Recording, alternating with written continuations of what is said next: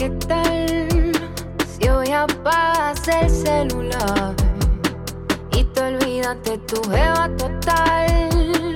Si no fuera por su culpa, no estarías aquí haciendo que te quiera y que me muera. De ganas de que me comas entera, haciendo que te odie, me sofoque, verte marchar. ¿De quién es esa maravillosa voz? Esa es la pregunta que muchos se hacen al escuchar por primera vez a nuestra invitada de hoy. En este episodio responderemos a esa y a otras preguntas. Si prende puede pasar.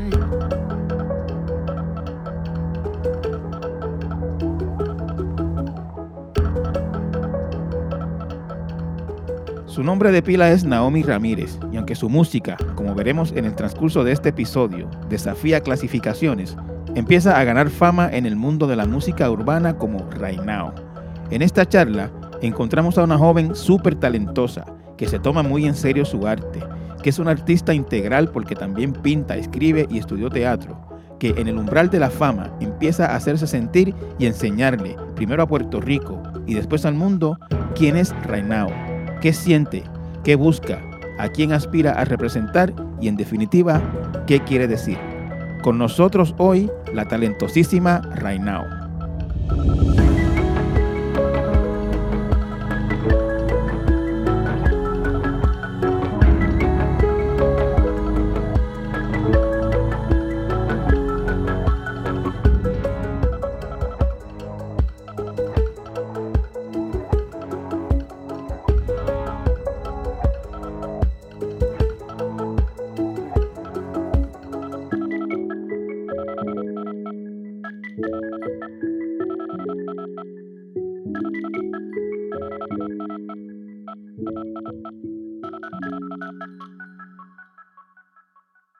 Con nosotros hoy Rainao. Rainao es una joven artista, una joven cantante eh, que en su acepción más amplia es el género urbano, pero vamos a hablar de ella con ella en breve, en que ella realmente desafía clasificaciones. Eh, Rainao es Naomi Ramírez, natural de Santurce, tengo entendido. Eh, está empezando a lleva tiempo en el mundo de la música, pero está empezando a, ganar fama y nombre ahora con su propio nombre. Antes trabajaba con otros artistas. Rainao, encantado, encantadísimo de tenerte. Un honor tenerte en mi, en mi podcast. Un placer, un gusto. Gracias por tenerme aquí. A tu orden. Eh, ¿Tú prefieres que te digan Rainao o Naomi? Pues Now. Now, now. Sí, todo el mundo me dice now de ahí el rey now, pero en verdad, como ustedes este, Hay artistas que separan el, el, artista de la persona. Now es una persona, Naomi es otra, etcétera. En tu caso, ¿son la misma persona? Sí, absoluto. Este, lo único que cambia es el nombre. Ajá. en verdad, sí, soy, soy un artista. Eh, mi superpoder es la música y sigo siendo la misma, sea Naomi, me digan Now, me digan Omi, me digan Right Now Siento que es lo o sea, tú, tú, no separas el artista de la, de, la, de, la, de la persona. Yo siento que siempre como artista entramos como en un tipo de personaje en tarima, de vivirnos la darla toda, pero no, si me conoce, esté en un show, esté abajo, esté por ahí, siempre va a ser la misma persona.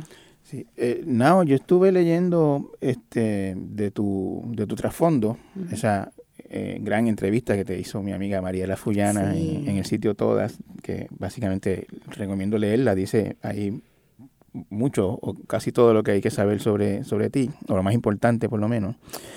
Eh, tú tuviste una niñez eh, que en algunos sentidos es una niñez muy linda, con una familia muy unida, este, iglesia, este, todos juntos, etcétera. Pero por otro lado, se nota también que había, que era una niñez como de, pobreza, ¿no? De, de, algunas privaciones. Eh, ¿cómo, tú recuerdas esa niñez eh, eh, en, en, ese sentido? ¿Tú, tú la ves, tú, tú, tú, consideras que tuviste una niñez feliz? ¿Tú, ¿Tú sentiste la ausencia o la carencia de algo? ¿Cómo tú, te, ¿Cómo tú te relacionas con esos años de tu niñez? No, yo sentí que fue una niñez muy feliz. Yo sentí que mi papá siempre, mi mamá y mi papá siempre se mantuvieron trabajando. Cuando mi mamá estudiaba, mi papá trabajaba para que ella terminara y viceversa. Como siempre fue un buen equipo de trabajo. Em, y en casa de mi abuela no teníamos todo, pero yo sentía que no nos faltaba nada porque también éramos tantos que, que nos complementamos unos a otros, jugamos en la calle. Yo nunca sentí que, que me faltase algo en mi casa. Fíjate, yo en verdad tuve una niña muy, muy, muy feliz y muy llena de mucho amor, yo digo. Y, y maybe lo que faltaba lo complementábamos con eso, ¿verdad? eso fue, en la compañía. Eso fue en Santurce, ¿no? En, la, Santurce, en, el barrio Gandul. Barrio Gandul, Gandul, que eso es por allí, por la cerca de la 18. Exacto, eso está exactamente en la 16 y media, cerca de la 15, ese canto por ahí.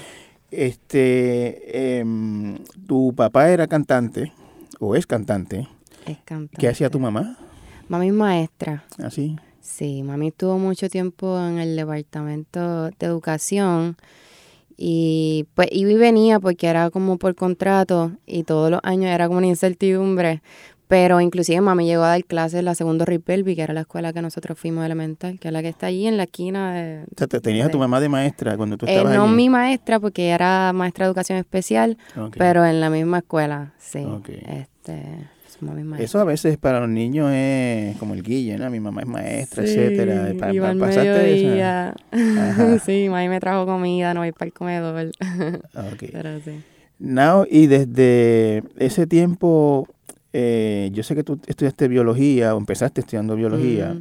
Eh, ¿Tú desde niña tenías, diga, puedes decirlo, reconocías aspiraciones artísticas o, no pensabas en eso?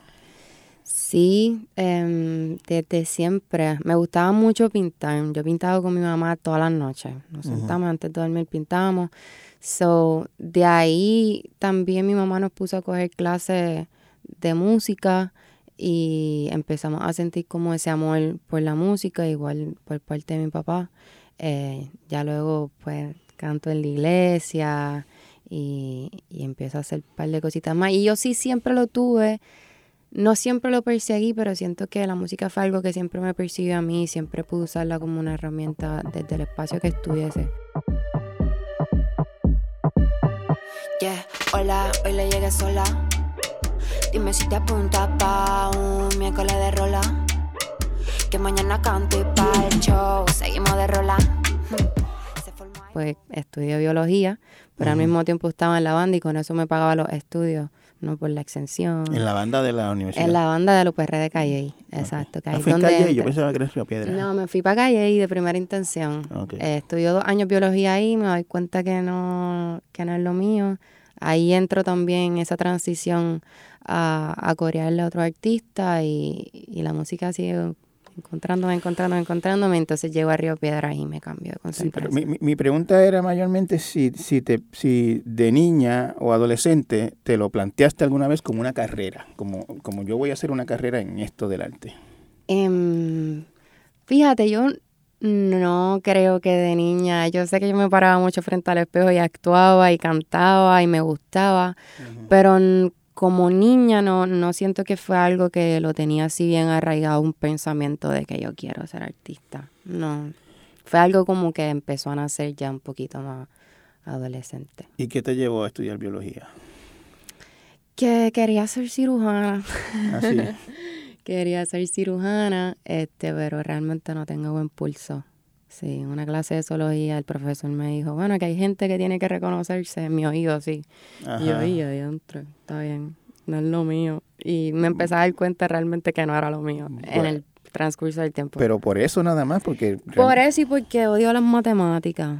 Ah, sí. tenía que coger hasta cálculo 3 y eso a mí me, no me ha dejado dormir. Eso es bien, eso es bien de artistas. los artistas y los números no, no se llevan mucho. No, y fíjate, la música es bastante matemática. Claro. Pero vista de otra manera absolutamente. Claro, es más del lado emocional que del lado racional. Sí, no, el precálculo y eso no. No, y entonces este, me imagino que te pusiste a pensar, ¿y qué? Si no soy cirujana, si no voy a ser cirujana, ¿qué me queda en el camino? Y, y, y fuiste a teatro en la UPR. Me fui para teatro, porque eran otra de mis aspiraciones. Eh, me gusta mucho el cine Eh, y te digo, desde chiquita me paraba frente al espejo y me pensaba que era otra persona.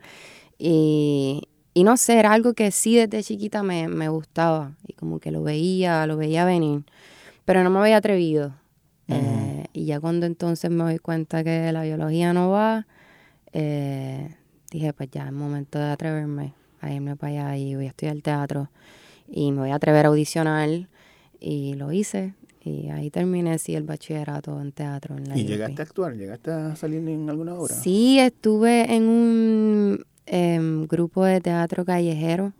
Estuvimos, participamos un par de veces en, en Circo Fest. Era más, era más dirigido a la calle, el teatro que hacíamos. También estuve en Argentina estudiando varias técnicas teatrales también. Em, y obviamente como parte de los currículos siempre tienes que salir y participar y, y tirarte tu monólogo. Y, y, esas veces, now, en, tarima, eh, eh, haciendo un performance, haciendo una, una interpretación artística frente a gente, esas primeras veces, ¿qué, qué tal te sentiste? ¿Qué, qué, cómo, ¿Cómo lo viviste? Bien nerviosa. Bien nerviosa. Sí, recuerdo que la primera vez eh, me puse bien nerviosa, pero el nervio algo que te corta bastante la expresión de, de cantar, de, la, de la lacera. Y recuerdo como hoy que en ese momento cuando me bajé de la tarima, dije, yo no vuelvo a poner nerviosa porque yo no vuelvo, mi voz no me vuelve a flaquear. En un, y maybe la gente no se da cuenta, pero yo sé, yo sé la que hay porque yo ensayo esto para que salga bien. Eh, y después de esa vez, el nervio existe maybe un chispitito hasta que yo piso la tarima, se me olvida. O sea, tú, tú, te sentiste nerviosa esas primeras veces, sentiste que afectó tu desempeño y te trabajaste para no estar nerviosa las próximas veces que subieras a, tarima. Yo creo mucho en la meditación y fue algo que utilicé mucho para lo que son ejercicios de respiración y la meditación. Para antes de, siempre me cojo 5 o 10 minutos sola y le meto a eso y, subo como nueva. ¿Y no, te, ¿Y no te vuelve a pasar, este, me dices que un poquito? Eh, puedes, puede ser que sí, que me dé el, el tucutuco así, un chispito, pero el nervio así de esa primera vez que lo recuerdo súper claro, no me ha vuelto a pasar. Y entonces, estando en la universidad, eh, empezaste a trabajar de corista. Con de corista con Rafa Pavón. Rafa Pavón. Sí. Este, Rafa Pavón, pues, un, artista urbano bastante conocido. Eh, ¿Cómo llegaste a él? Estudiamos en la libre.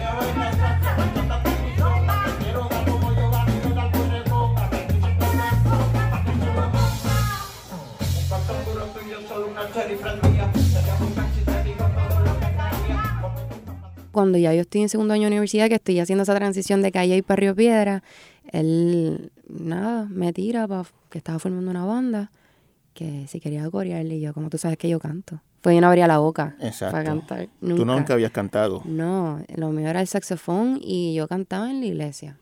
Ya, nadie sabía. Si no iba a la iglesia, tú no sabías que yo cantaba.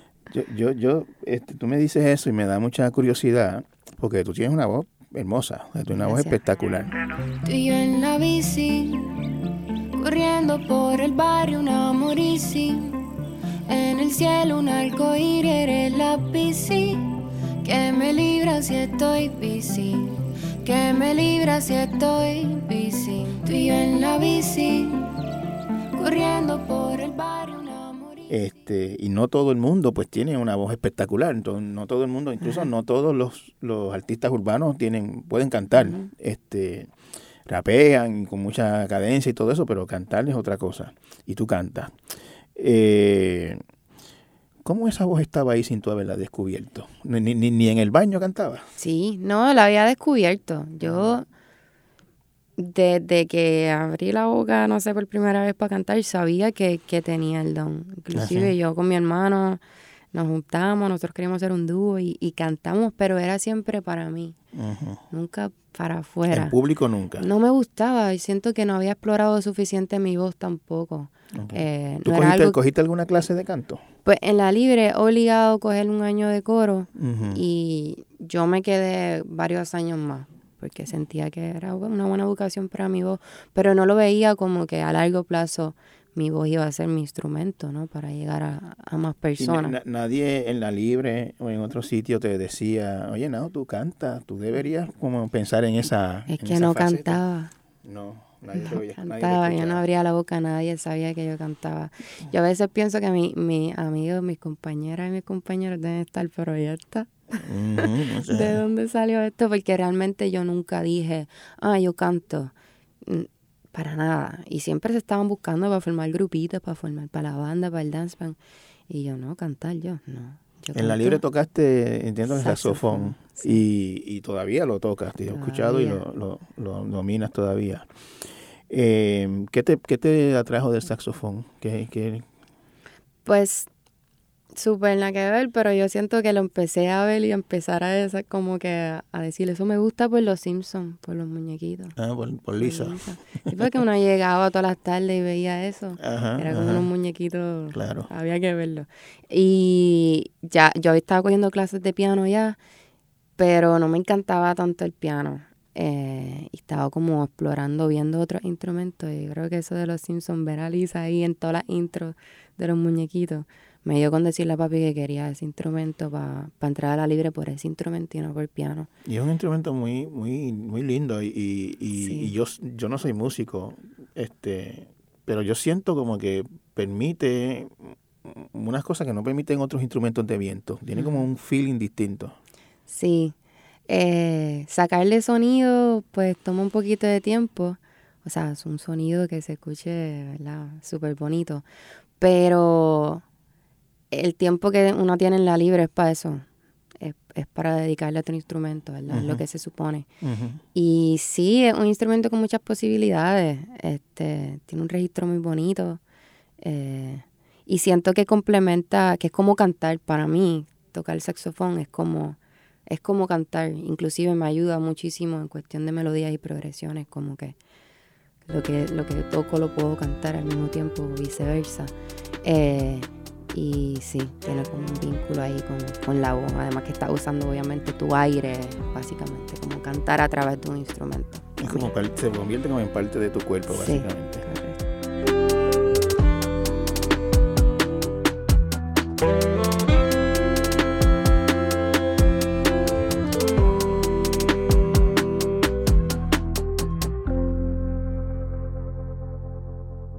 Sabemos que para nuestros escuchas es importante mantenerse bien informados. Por eso hoy les ofrecemos tres meses gratis en la suscripción mensual de El Nuevo Día.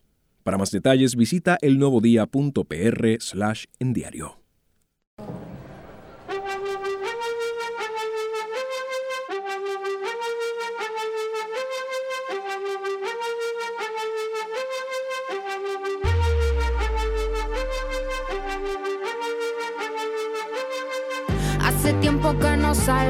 Ni te cabalgo y te digo algo. Te guardo un canto de lo que te gusta y no te asusta. Me quito toda la ropa si tú gustas.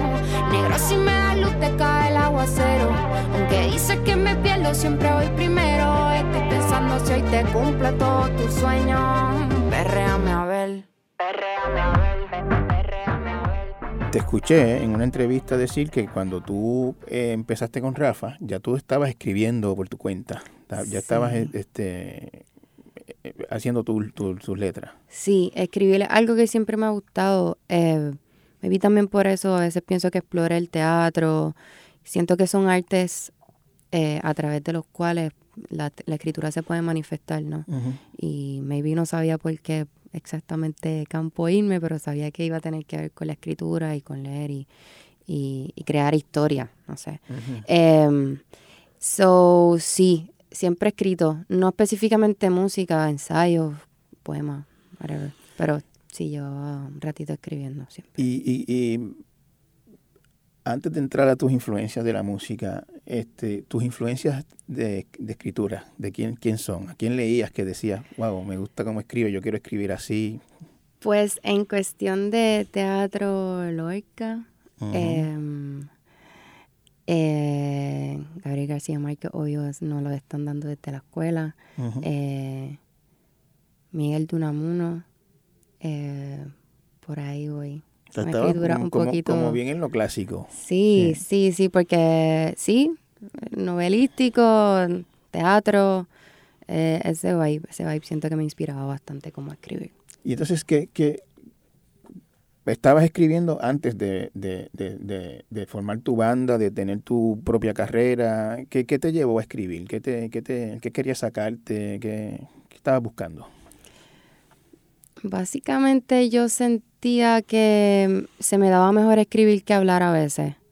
Como expresarme abiertamente hablando, eh, pues por decirlo así, maybe no tenía tanto el don de la palabra como para expresarme y muchas veces escribía cosas, inclusive hasta para resolver problemas o cuando tenía un problema con alguien, como que lo escribía y mi mente se organizaba y entonces podía hablarlo. Eh, y yo creo que eso siempre fue lo que me llevó como a escribir mucho, organizar mi mente. Hay algo que, que, a mí me pasa y yo digo a veces que yo pienso con los dedos, que a veces las cosas no las como no las tengo claras hasta que me siento a escribirlas. Pues me pasa. Este, ¿Cuánto tiempo estuviste con Rafa Pavón? Em, como unos cuatro años. ¿Y viajaste? Sí. ¿Viajaron? ¿A dónde fuiste? Cogí calle ahí. Este, fuiste, me imagino, a Estados Unidos y a, Estados Unidos, Sudamérica más que todo. Paraguay, ¿Ah, Chile, em, mm, Guatemala. Eh, con Rafa yo cogí bastante calle, bastante tarima. Abrimos un par de shows de, artistas así, pues importantes y grandes. Eh, y ahí yo observé mucho y aprendí mucho. Aprendiste mucho. este En el caso de Rafa como corista, no siendo el centro de la tarima, este me imagino que los nervios eran menos o, o no, eh, o era igual. Sí, no. Yo yo no, yo siento que yo nunca tuve nervios en mucho de Rafa. Tampoco era, ¿verdad? No, el spotlight no estaba sobre mí. Pero yo sentía que me la podía vivir abiertamente y que no necesariamente iban a estar ahí pendientes a mí. Como que con Rafa era bien distinto. Si te sentías, digamos, este en tarima, con una banda alrededor, con luces, con público, eh, ¿te sentías a gusto? O sea, ¿te sentiste como que, wow, aquí yo puedo estar y aquí yo quiero estar? Sí, sí, full. Eh, ahí pude explorar también mucho mi voz y sentirme más cómoda cantando. Eh, ya no era tanto él en la iglesia. Este y sí, me gustaba, me gustaba la adrenalina, me gustaba porque una, da mucha energía en tarima, pero también recibe un montón, un montón. So, eso es rico, sí, me gustaba. O sea, te, digamos, llegó, llegó el punto en que estoy loca porque es el show de mañana, o sea, estoy loca porque llegue este día. Sí, había unos shows que me emocionaban más que otros, sí. Pero, este, sí, era algo que realmente disfrutaba, me lo gozaba hacer. Y fue en ese tiempo en que empezaste a pensar en tu propia carrera, en tu propia, en ser tu propia artista. Este, y leí que en la pandemia, eh, fue que montaste tu concepto, digamos.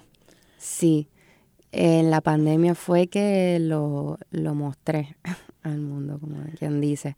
Llevaba un, uno, un tiempito eh, ya escribiendo formalmente canciones, pero lo que quería hacer era una banda de reggae. Ok.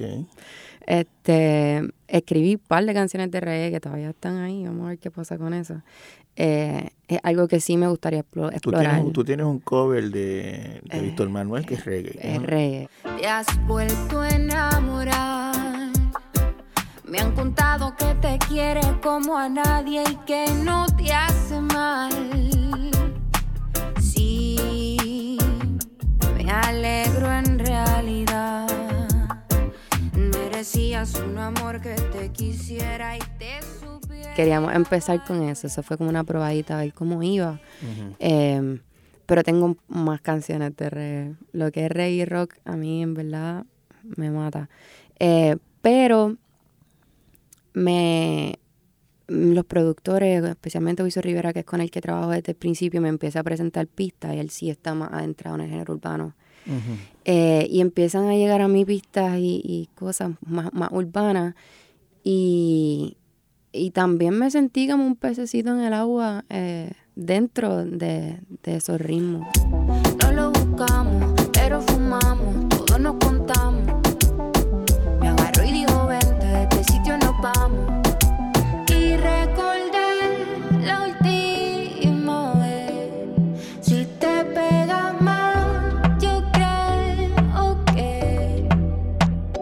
Suelto la rienda si tu cama me rienda. Podemos repetirlo, hacerle una secuela. El verano aquel, un flow carrusel.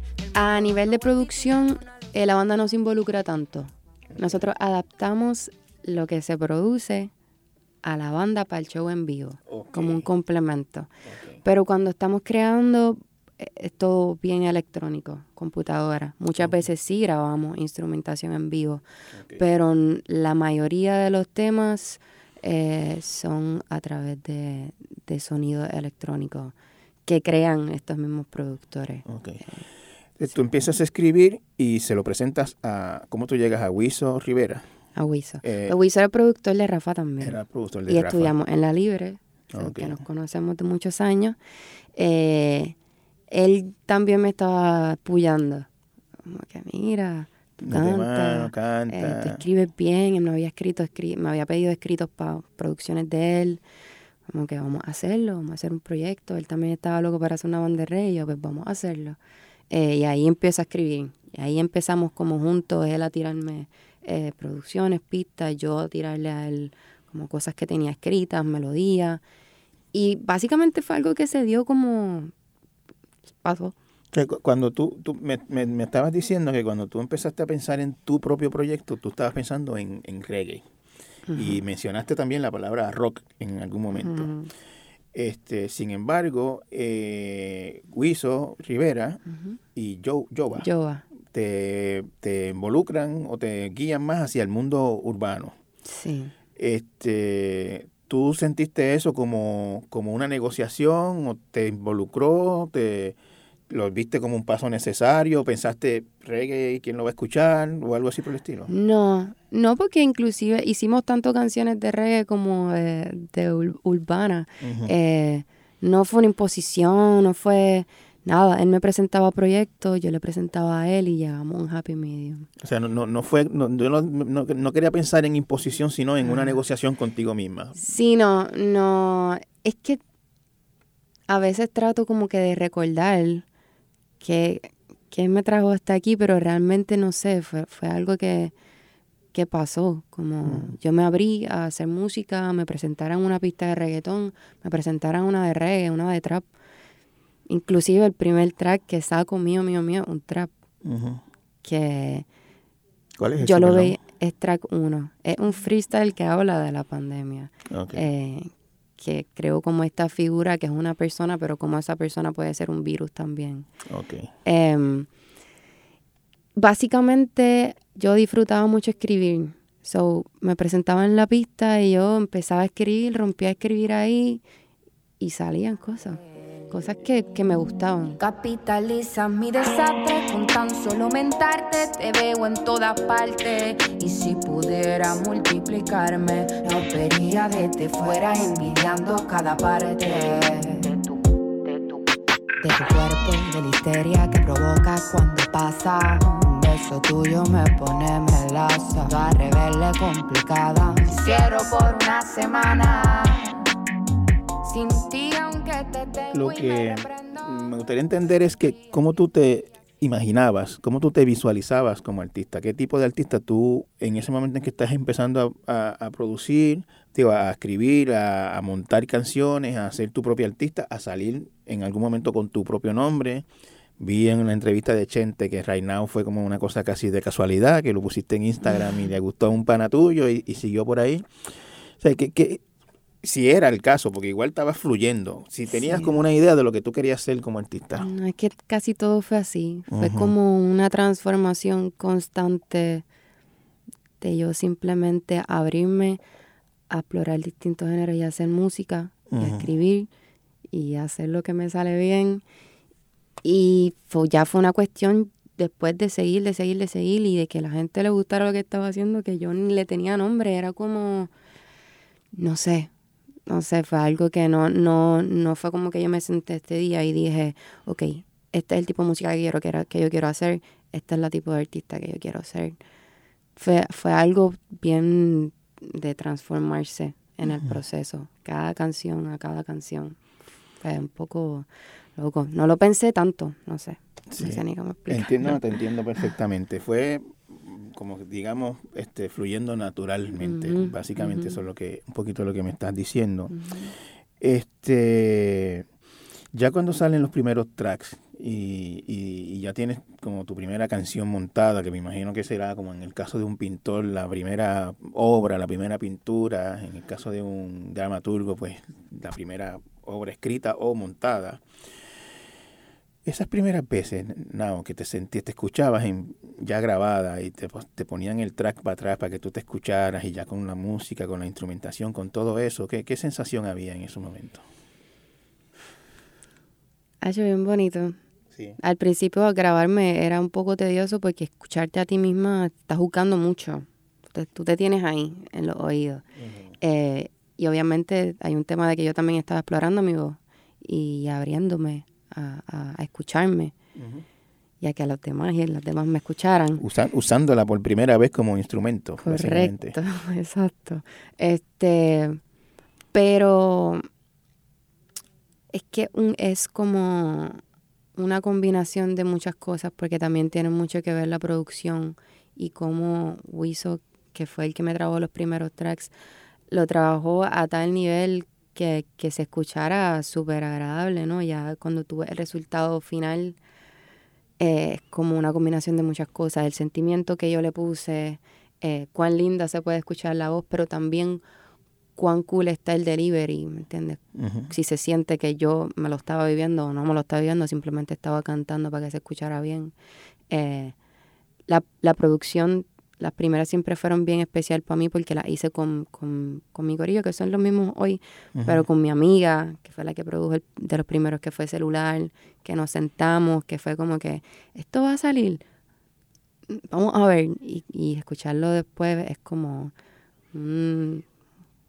revolú ahí de sentimientos.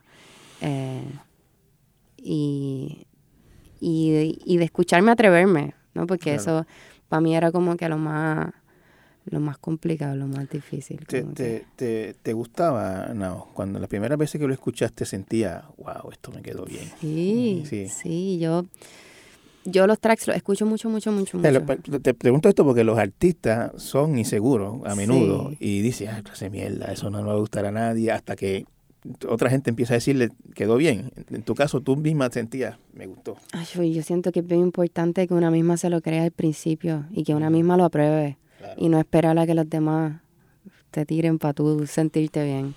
Eh, yo soy bien con mis proyectos me tienen que gustar mucho. y, y, siento que me gustan porque en parte también me disfruto el proceso. Y estoy trabajando con mi familia, con mis amigos, que también se lo disfrutan conmigo y que creen mucho en, lo que yo creo. Eh, y, y sí, no, primero me la tengo que dar yo. Me gusta escucharlo muchas, muchas, muchas, muchas veces y me gusta saber que me lo estoy disfrutando, que me lo disfruté mientras lo hacía y que me lo voy a disfrutar obviamente después que salga. En un sucoy y no voy a parar. Me comí el par y no te voy a decir ni bye. En un sucoy y no voy a parar. Si no te gusta, vete y díselo a tu madre. Yo misma me puse por line como reclusa. Rompo las reglas, me importa un carajo, nací pa' esto. A mi lengua no se hablan excusas. Yo no compito, yo soy reina y también soy rey. Te arrodillo y te explota la 100. Cuando ves que por ahí vengo a 100, me estoy guardando, guardando ando. Con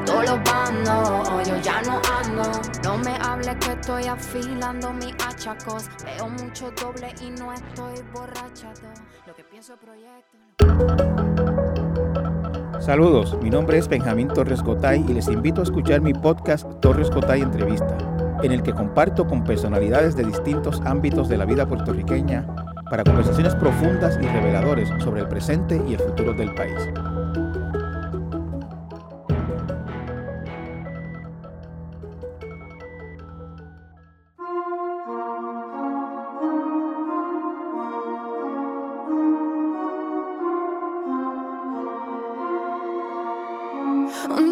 Al otro borracha, lejos de perfecta, soñando despierta con que tú me llamas.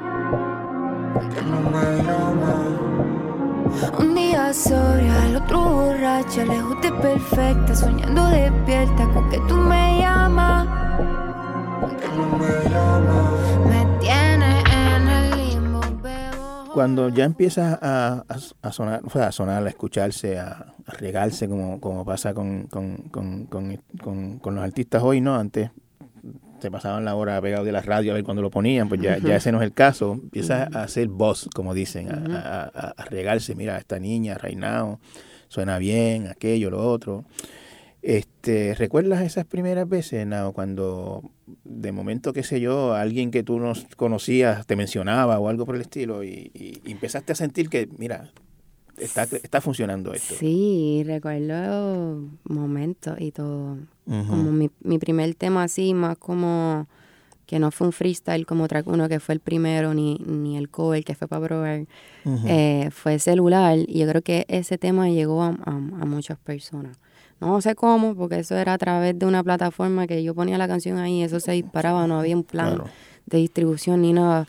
Eh, pero recuerdo que cuando ya quiero hacer mi primer video, la gente empieza a llegar a ayudarme. Como que, ah, sí, yo quiero trabajar contigo. Estaba loca por encontrarme contigo porque te quiero hacer un video, escuché celular. Y yo, ¿de verdad? Sí, ¿te gustó? Y las personas, sí. Y como que ahí fue que yo empecé a sentir que la gente estaba amando pues mi música, la, estaba abrazando. Eh, y sí, sí, me acuerdo de esos momentitos así que como que cuando necesitaba algo fuera de, mi núcleo musical de trabajo, pues hubo gente que sí se acercó porque ya me había escuchado. Para mí es bonita porque yo nunca tuve una expectativa. Y es bonito porque como que siento que desde el principio me lo estoy disfrutando y saber que otras personas, más allá de cuánto dinero entre o cuántos followers tenga, también se disfrutan pues eso que yo estoy depositando ahí, que soy yo, porque mis canciones tienen un montón de mí. Eh, pues es bien bonito. Yo en verdad me siento feliz de que la gente capa de mi arte y que lo abrace porque lo hago en verdad con, con mucho amor y con cero expectativas, ¿verdad? Como te dije, después que me guste a mí, a mi corillo la pruebe, todo el mundo nos sentamos, nos sintamos súper felices con el producto, lo tiramos a ojos cerrados.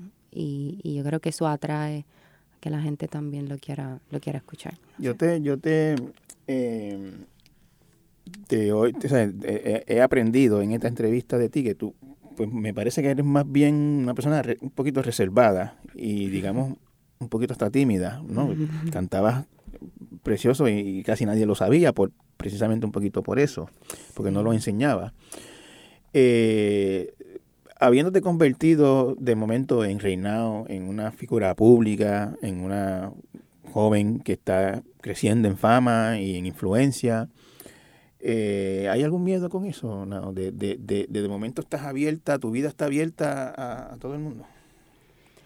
Em, no, miedo no creo que, que, que, la gente me conozca un resultado, ¿no? De, lo que, de lo que estoy haciendo, de lo que estamos haciendo con la música. Eh, y es bonito, es bonito que conozcan a uno, que conozcan nuestra música. Eso yo no, no lo, yo sí siempre he sido bastante como tímida, pero la música es mi superpoder y yo siento que, que, que me da poder y que también me ha ayudado eh, proceso de soltarme y de mostrarme y de enseñar lo que tengo para dar a través de la música. Em, este proceso y haber estudiado teatro y muchas otras cosas más me han abierto como a, atreverme. Eh, pero no, miedo no, no, no me da. Siento que pues, es un resultado de eh, hacer algo que guste ¿no? y que la gente abrace. me, me, me, contaste que cuando empezaste a pensar en hacer los videos, eh, pues que llegó gente que tú no conocías, te quiero ayudar, quiero meterme, quiero trabajar contigo, etcétera.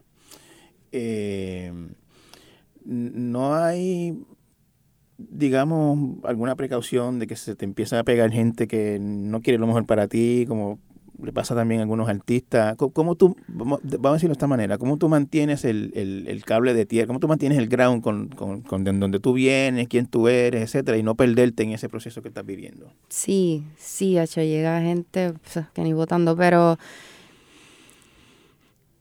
mm, por lo menos mi núcleo de trabajo, que son las personas más importantes para mí, las personas con las que yo creo música y creo mis conceptos, eh, siempre son los mismos desde el principio. son En cuestión de eso, que para mí es lo más importante, pues pues no, no ha tenido que entrar mucha gente. Pero en cuestión de otras cosas como las producciones eh, audiovisuales y todo este tipo de cosas que son complementos ¿no? a la música, eh, hasta ahora, no sé si es que Dios me tiene ahí cubierta la vida del universo, me, me ha llegado mucha gente que también se ha vuelto familia y que me ha ayudado un montón. Y sí, siempre hay que tener nuestras precauciones, pero tengo como un par de ojos. Tengo los míos, los de mi hermano, que es mi manejador y mi baterista, los de mis productores, los de Wiso Yoba, que son mis hermanos. Y es como que todos nos cuidamos, como que todos observamos. O sea, yo, yo lo que estoy viendo es que en este proceso en que tú estás de convertirte en una mujer famosa eh, y, y, en una artista famosa, eh, pues tú bien lo dices, el, el, lo, los que te rodean son los mismos de cuando eras Nao la que cantaba en la iglesia o, o, hacía el coro de Rafa Pavón o estudiaba saxofón en la libre. Eso no ha cambiado. Exactamente. Eh, y lo que son también los pilares en mi proyecto, que son Wiso. Wiso lleva... Wiso nunca ha tenido un trabajo normal, como yo digo. Él siempre se ha dedicado a la música, a la industria. Y él ha aprendido mucho también. Y yo confío mucho en él. Y, es así como que en cada uno también de los, de los del corillo confío mucho y nos cuidamos una a otra y somos los mismos desde el principio. Así que, pues sí. no, y, y si yo te pregunto, eh, ¿qué, ¿qué, tú quieres, qué tú quieres hacer con tu música? ¿Qué, ¿Cuál es tu, tu expectativa? ¿Qué tú quisieras que la gente que te oye pensara, sintiera, viviera? ¿Qué, qué tú quieres decir? Vamos a decirlo de esa manera. Pues hay muchas cosas que decir, especialmente como mujer, ¿no? Eh, yo creo que eso es uno de mis, de mis nortes, decir, hablar por las mujeres y que nos podamos identificar y que nos podamos hallar y que podamos perrear un reggaetón y nos sintamos bien porque no estamos eh, tirándonos una a otra a nosotras mismas. Este, y segundo, mm, yo no me pongo como limitaciones a, la hora de crear, como que la música nos presenta muchas posibilidades de, hacer infinitas cosas y hay muchas cosas que ya están hechas, pero de transformarlas. Y yo quisiera que la gente se sintiera así, como que mi música, además de, que se hace con mucho amor, no tiene como un límite o no tiene un sonido o una temática o una línea en particular. Eh, que está hecha como para todos los moods. Sí, sí hablábamos al principio de, que la clasificación de urbano pues no necesariamente te, te, identifica. Tú decías, y yo no recuerdo si, si lo fue antes o después de prender los micrófonos, que para el indie era, que para una gente era indie, para otra gente era... Para indie soy muy urbano y para la urbana soy muy indie. Eres muy indie. en tu música se sienten muchas, muchas, muchas influencias de muchos, de muchos géneros, desde desde reggae, como, como hablamos hace un momento, hasta eh, hay un poco de bossa nova, se siente el dembow de vez en cuando, se ve el, el rhythm and blues, se ve el jazz. Este, eso es una mezcla heavy. Este. Eh, tengo mucho criterio musical, yo diría, yo escucho de todo desde chamaquita, desde que mi papá me ponía a Cheo, a Rubén Blades, a Celia. Em, como tengo toda esa influencia también de, lo que somos como boricuas, de lo, con lo que crecí escuchando, eh, y ya cuando empiezo a desarrollar otros gustos, pues el rock, y siempre digo que mi mamá me regaló un juego que se llama Guitar Hero, y yo descubrí el rock ahí como a mis 12 años y yo no podía creer lo brutal que es. El rock clásico, sí. Ajá, y, y me enamoré del rock y fue como que a través de mi vida pues he desarrollado un criterio musical, también haber estudiado en la libre, ¿no? Tú estás directamente conectando con música clásica, con música barroca, con música, o sea, de, toda, de todas las épocas. Y tengo como todo eso pues, dentro de mí, en mi mente, y creo que no lo puedo cancelar a la hora de crear. Creo que ese criterio está ahí todas esas ideas están ahí. Eh, lo que escucho ahora mismo también, porque todos los días escucho sale muchísima música nueva y me gusta explorar, me gusta escuchar. Hay veces que no, no escucho nada por meses porque estoy creando y no quisiera como Así. escuchar demasiada cosa. Cuando estás creando te, te cierres para no... Sí, ahora mismo estoy creando con el álbum y no estoy escuchando prácticamente nada de música Ahora mismo, ¿hace, ¿hace cuánto? Eh, hacen como tres meses que no escucho lo que sale como inmediato de los artistas que están emergiendo o que están pegados aquí en Puerto Rico o en Latinoamérica. Si escucho música, cosas que ya me sé, viejísimas, que las consumo, que están en mi playlist desde hace años. Eh, pero me gusta como aprecio más el silencio cuando estoy en mood de creación. No, está sonando fuera de Puerto Rico. ya está. Sí. Ya, ya, ya viajaste como, como tú, como Viajé, viajé. El primer party fue en Nueva York, una ciudad que consume mucho mi música. También hay una comunidad de latinos y de puertorriqueños ahí, ¿sabes? Brutal. Eh, voy para Miami ahora. También Sudamérica, país que abraza mucho los artistas. Yo creo que salen de aquí de Puerto Rico. Sí, sin duda. Este, son México, Chile, esos países por allá. O sea, ya está sonando por, por allá. Sí, sí, sí. Ya te escriben, te, se relacionan desde allá. Sí. Este, no, el, el, el, mundo, tú, tú misma lo dijiste hace un momento, el mundo de la música urbana, este, hay mujeres desde el primer día. Desde Ivy Queen eh, para acá, pues las mujeres no han faltado, aunque no han sido dominantes, digamos. Este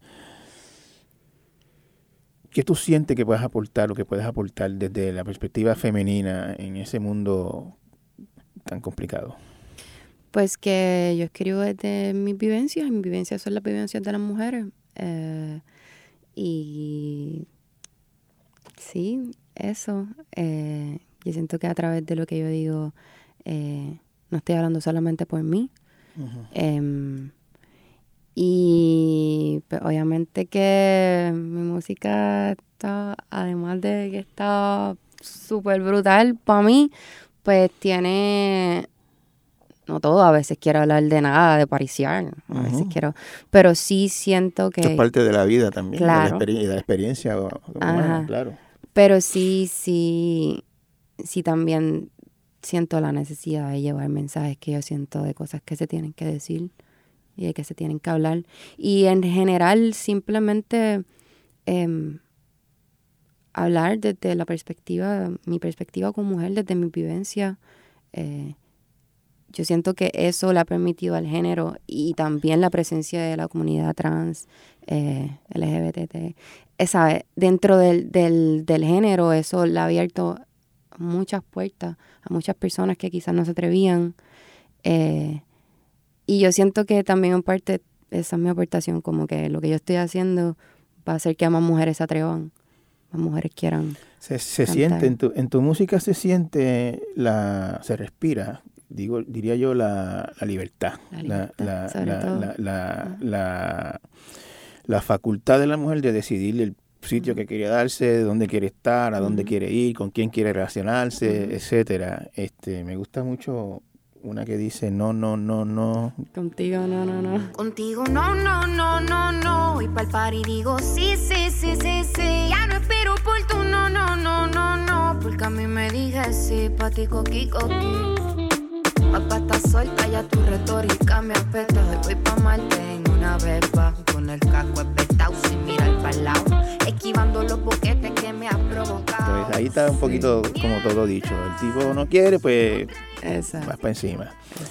Eh, ¿tú, ¿tú, sientes como mucha gente dice o cree que en el reggaetón se degrada a la mujer. Bueno, muchas canciones sí. Hay muchas canciones que sí. muchas canciones sí. Yo siento que eso ha cambiado bastante y en parte tiene mucho que ver con la presencia de la mujer dentro del género. Eh, y porque también el mundo cambia, ¿no? Y hemos aprendido y hemos eh, aprendido muchas cosas como sociedad, a querernos sobre todo. Eh, y eso tiene un, un, ¿verdad? un impacto en el género de una manera u otra. Eh, y por eso, la presencia de la mujer, como que el superpoder que tenemos para seguir cambiando como esa narrativa. Pero sí, sí, claro. Y en el caso de Bad Bunny, que, que, alguna gente dice que degrada a la mujer en sus letras y sus canciones, ¿tú sientes eso sobre Bad Bunny? Eh, yo siento que no, de verdad. Yo no he escuchado todas sus canciones, no, te puedo decir que nunca lo ha hecho. ¿No eres una freak de Bad Bunny como todo el mundo? Como casi todo el mundo. No, bueno, sé, obviamente, un artista muy amado y querido y consumido en Puerto Rico y en el mundo entero. Claro. Y, y, y valoro lo que él ha hecho también por el género. Eh, y me gusta su música, pero no soy, no soy una freak. Mm. Realmente de, de- no consumo un montón, un montón lo que está en, en mi espacio inmediato. Ok. Sí.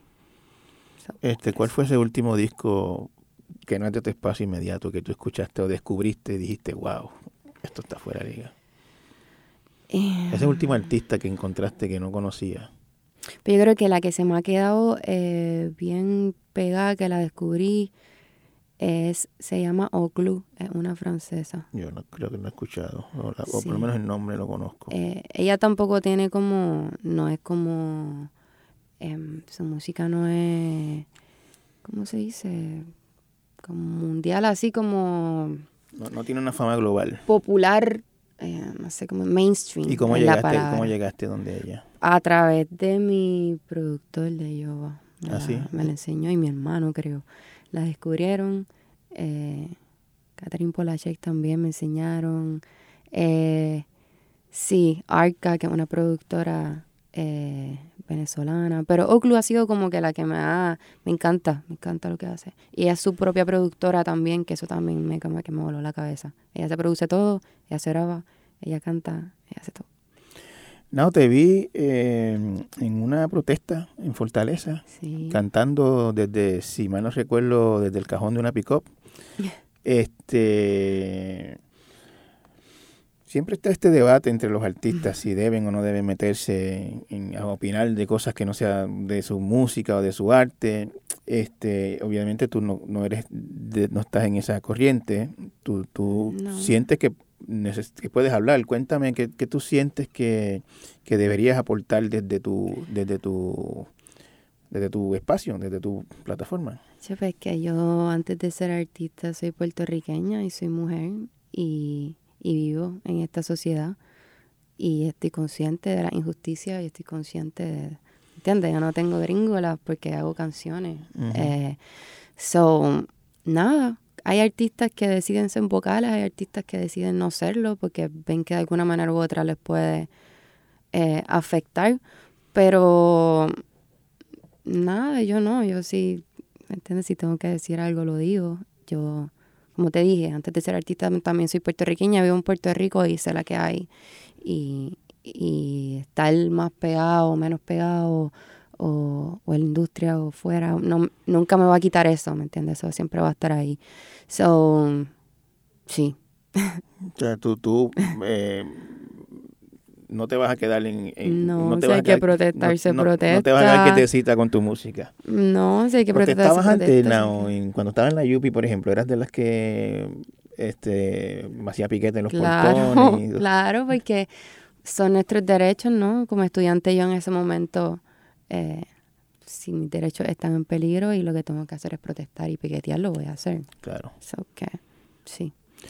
Nao, este, con tu, con tu música, con tu arte, este, yo no diría música nada más, tú, tú eres una artista completa, en tus videos se ve muy, muy bien que, que estudiaste teatro, se, se nota que, que no eres, no, que dominas más allá de, de, de- de- de cantar, tu música, eres músico, eres cantante, eres actriz, eres, eres una artista completa.